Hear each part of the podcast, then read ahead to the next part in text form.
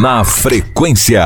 O mês de novembro recebe a cor azul para conscientizar a população, principalmente os homens, sobre os cuidados com a saúde para se prevenir o câncer de próstata. No Brasil, segundo o Instituto Nacional do Câncer, um em cada seis brasileiros vão ter a doença ao longo da vida. Por isso é tão importante ter atenção à saúde do corpo, adquirir estilo de vida saudável e ir ao médico para fazer exames preventivos. Bom, para falar mais sobre o Novembro Azul e o câncer de próstata, a gente conversou com o médico urologista Luiz Carlos Araújo. A entrevista de hoje foi gravada e a gente confere agora. Boa tarde, doutor. Seja muito bem-vindo ao Na Frequência. Bom, para começar o nosso bate-papo, eu queria que o senhor explicasse qual é a função da próstata. É prazer falar com vocês. Obrigado pelo convite. Honroso de falar sobre alguma coisa sobre próstata. Bom, com relação à função da próstata, a próstata tem uma função de é, proteger os, os espermatozoides produzindo um líquido prostático que vai alimentar e dar proteção aos, aos espermatozoides, juntamente com a vesícula seminal. Então, basicamente, a próstata tem uma função de auxiliar é, na, na, no, ao aparelho é, reprodutivo. Basicamente isso. Quais são as causas e os principais sintomas do câncer de próstata? Bom, com relação à causa do, do determina o câncer de próstata, não existe uma causa é, é, definitiva, explícita, né? Existem fatores que contribuem para o surgimento da doença. Uma má alimentação, uma alimentação de má qualidade, obviamente contribui. Juntamente também com alguns fatores de, de, de hereditários, familiar, familiar principalmente. Existe uma incidência maior é, em pacientes que têm uma história familiar de câncer de próstata.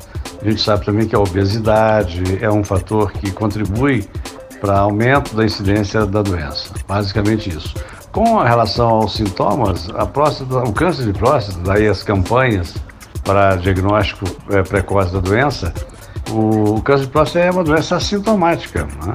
Quando a doença dá algum sintoma, ela já está numa fase bastante avançada. Então, inicialmente, não há nenhum sintoma relacionado ao câncer de próstata. É uma doença silenciosa. Portanto, o sintoma prostático, quando surge em relação ao câncer de próstata, ele já está numa fase bem avançada, com sinais de metástase óssea e, outro, e, ou, e ou metástase visceral. Então é realmente uma doença silenciosa, daí esses programas de prevenção. Como é feito o diagnóstico e o tratamento da doença? O, o diagnóstico é feito. O diagnóstico de suspeição é feito através do toque prostático, né? E história familiar, história clínica do paciente, história clínica, história epidemiológica, exame de PSA e toque retal, basicamente. Se nesse diagnóstico de suspeição houver a indicação de prosseguir na, na, na, na investigação, né, onde houver uma suspeita de câncer de próstata, o paciente deve passar por um exame de ressonância e, posteriormente, se a ressonância mostrar algo alterado, ele precisa é, de fazer uma biópsia prostática. A biópsia prostática é, vai definir se, se existe a doença ou não. Se existir doença, aí vai se discutir com o paciente a forma de tratamento. Obviamente que essa forma de tratar o paciente vai depender é, do grau de comprometimento da doença na próstata, se a doença já saiu da próstata e comprometeu outros órgãos. Para cada caso existe uma forma de tratar. A forma de tratar a doença seria uma, um acompanhamento, poderia ser. Às vezes você pega um, um câncer de próstata e esse câncer de próstata é um câncer bem favorável, a gente pode, hoje, através de exames de imagem, apenas acompanhar o paciente e observar. Se a doença der algum sinal de, de, de evolução, discute com o paciente a forma de extirpação da, da glândula. Né? Quando tem indicação precisa, né, o melhor tratamento é o tratamento cirúrgico, que hoje você pode fazer desde a cirurgia aberta convencional ou a cirurgia laparoscópica ou mesmo a cirurgia é, robô assistida. Né? Em alguns casos, você pode fazer algum tipo de associação nesse tratamento, ou seja, você fazer cirurgia, às vezes complementar com, cirurgia, com um tratamento radioterápico e ou até mesmo usar a radioterapia como monoterapia. Em alguns casos, se o paciente é muito idoso e não fosse tolerar bem um procedimento cirúrgico, pode-se pensar em fazer um tratamento só mesmo com a radioterapia. Basicamente é isso. Quando os homens devem procurar por um médico? O, o paciente deve procurar o urologista se ele tem história familiar de câncer de próstata ou se ele tem algum fator de risco para câncer de próstata a partir dos 45 anos de idade. Caso contrário, a partir dos 50 anos de idade. Hoje, esses, esses prazos, né, vamos dizer assim, são mais dilatados. Antigamente achava-se que deveria ser a partir de 40 anos. Mas basicamente 45 anos de idade e para os pacientes que têm história familiar.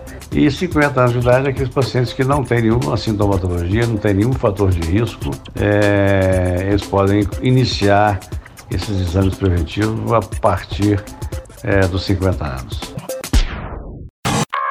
na frequência.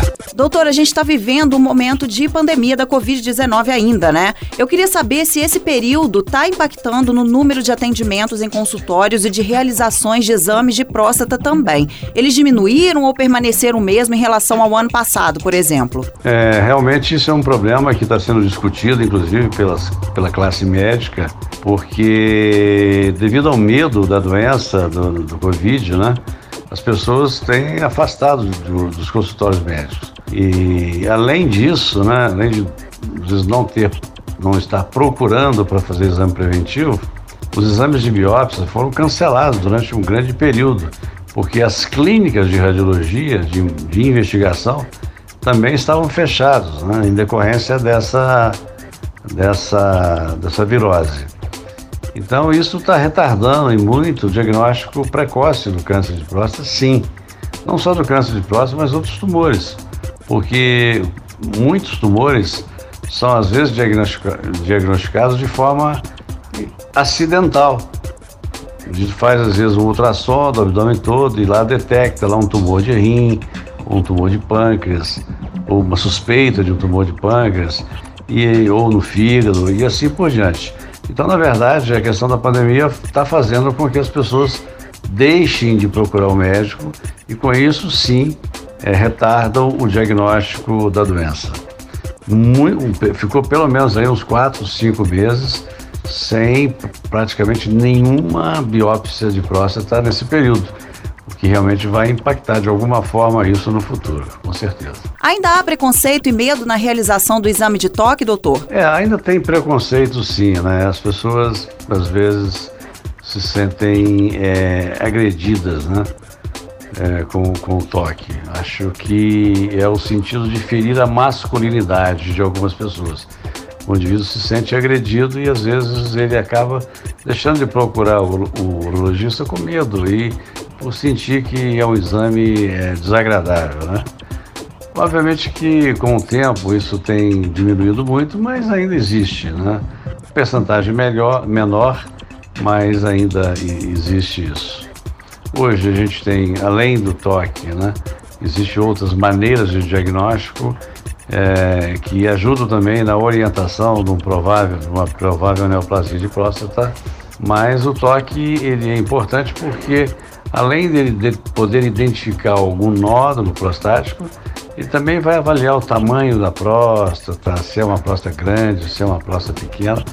Então, o toque retal ainda tem um, um papel importante nessa avaliação. Como prevenir a doença? É, a prevenção, existem muitas controvérsias com relação a como você prevenir o câncer de próstata. É, obviamente que a alimentação é o único fator que pode mudar um pouco a história, né?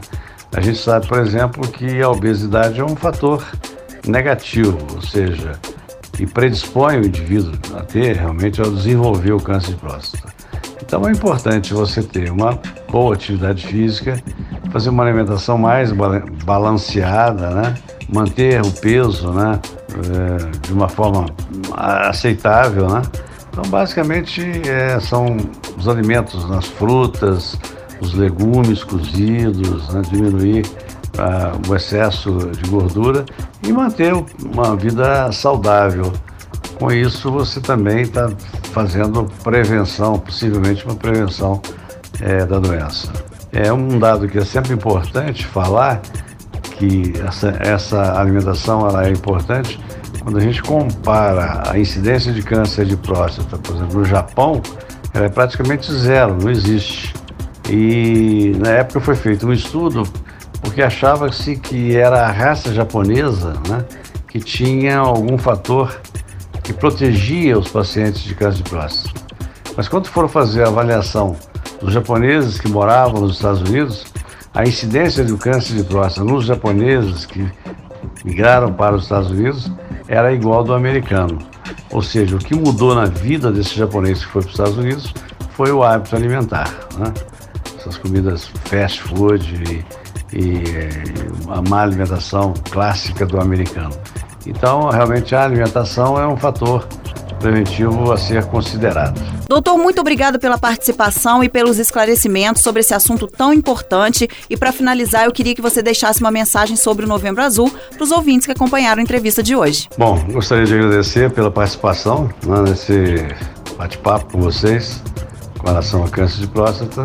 E a mensagem que eu deixo é a mensagem que serve para todas as doenças, né?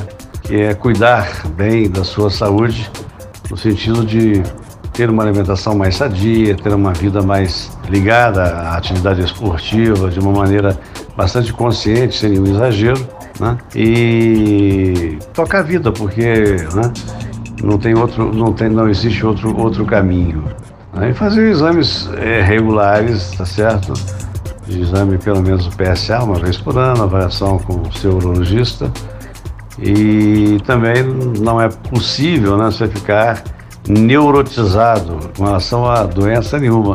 É fazer avaliação, como você vai ao cardiologista, você vai ao urologista, faz a sua avaliação e tocar a vida de uma maneira tranquila, obedecendo né, os, os critérios eh, de uma alimentação saudável, né? E, consciente. Basicamente é, é isso, né? E eliminar todos os fatores de risco que possam aumentar a chance de, de aquisição da doença. Um abraço a todos, mais uma vez, obrigado por, essa, por participar desse bate-papo.